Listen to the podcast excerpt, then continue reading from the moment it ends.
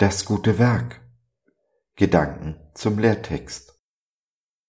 Denn wir sind Gottes Mitarbeiter, ihr seid Gottes Ackerfeld und Gottes Bau.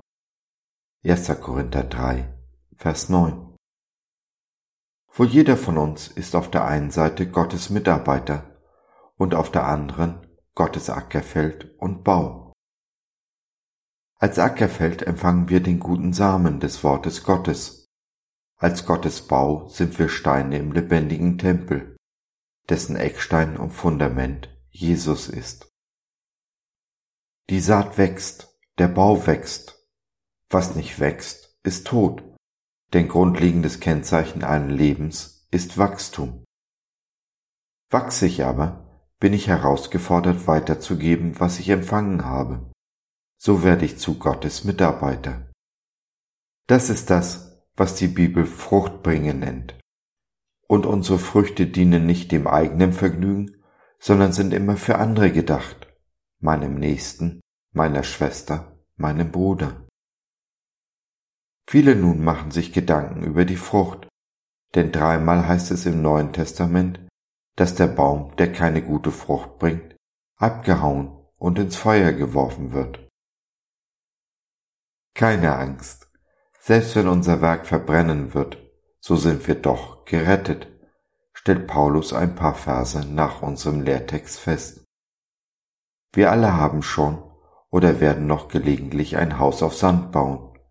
Wir alle bringen Werke aus Holz, Heu oder Stroh, die keinen Bestand haben. Aber wir alle, die wir Gott lieben, werden fast genauso automatisch auch gute Früchte bringen. Denn unser Gott ist ein guter Weingärtner, der genau weiß, was die Rebe braucht, um Frucht zu bringen. Im Gegensatz zu einer Rebe können wir uns aber entscheiden, ob wir Frucht bringen wollen oder nicht. Entscheide ich mich für Gott, kann kein Teufel die Frucht verhindern. Der eine 30, der andere 60, der nächste hundertfach. Und lass es dir aus Erfahrung sagen, es gibt nichts Schöneres, nichts, was einen mehr erfüllt oder mehr Freude bringt, als für Jesus Frucht zu bringen. Er ist der beste Weingärtner der Welt, ja des ganzen Universums, einschließlich aller Himmel. Bringen wir Frucht, sind wir Gottes Mitarbeiter, so bleiben wir doch Gottes Ackerfeld, der Samen, Dünger und Wasser braucht.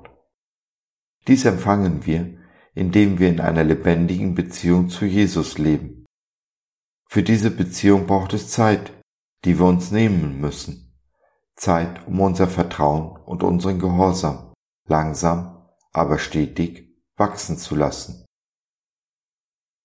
Und wir bleiben lebendige Steine des Tempels unseres Gottes, ein einzelner Stein ist nichts. Erst die Vollzahl der Steine ergibt den Bau, den Tempel. Es braucht also eine lebendige Beziehung zu unseren Geschwistern, selbst dann, wenn diese manchmal etwas schwierig sind. Ich bin es doch auch, oder?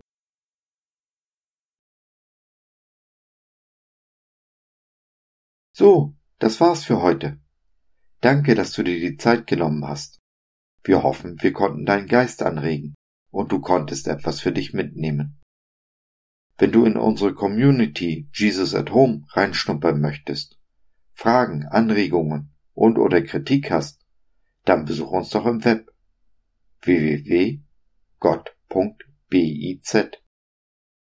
Hier findest du nicht nur Gemeinschaft, Menschen, die den Glauben leben und mit dir teilen wollen, sondern auch viel Interessantes rund um den Glauben so zum Beispiel unsere Galerie mit vielen mutmachenden Karten. Wenn dir die eine oder andere gefällt, schicken wir sie dir gerne zu. Kostenfrei natürlich.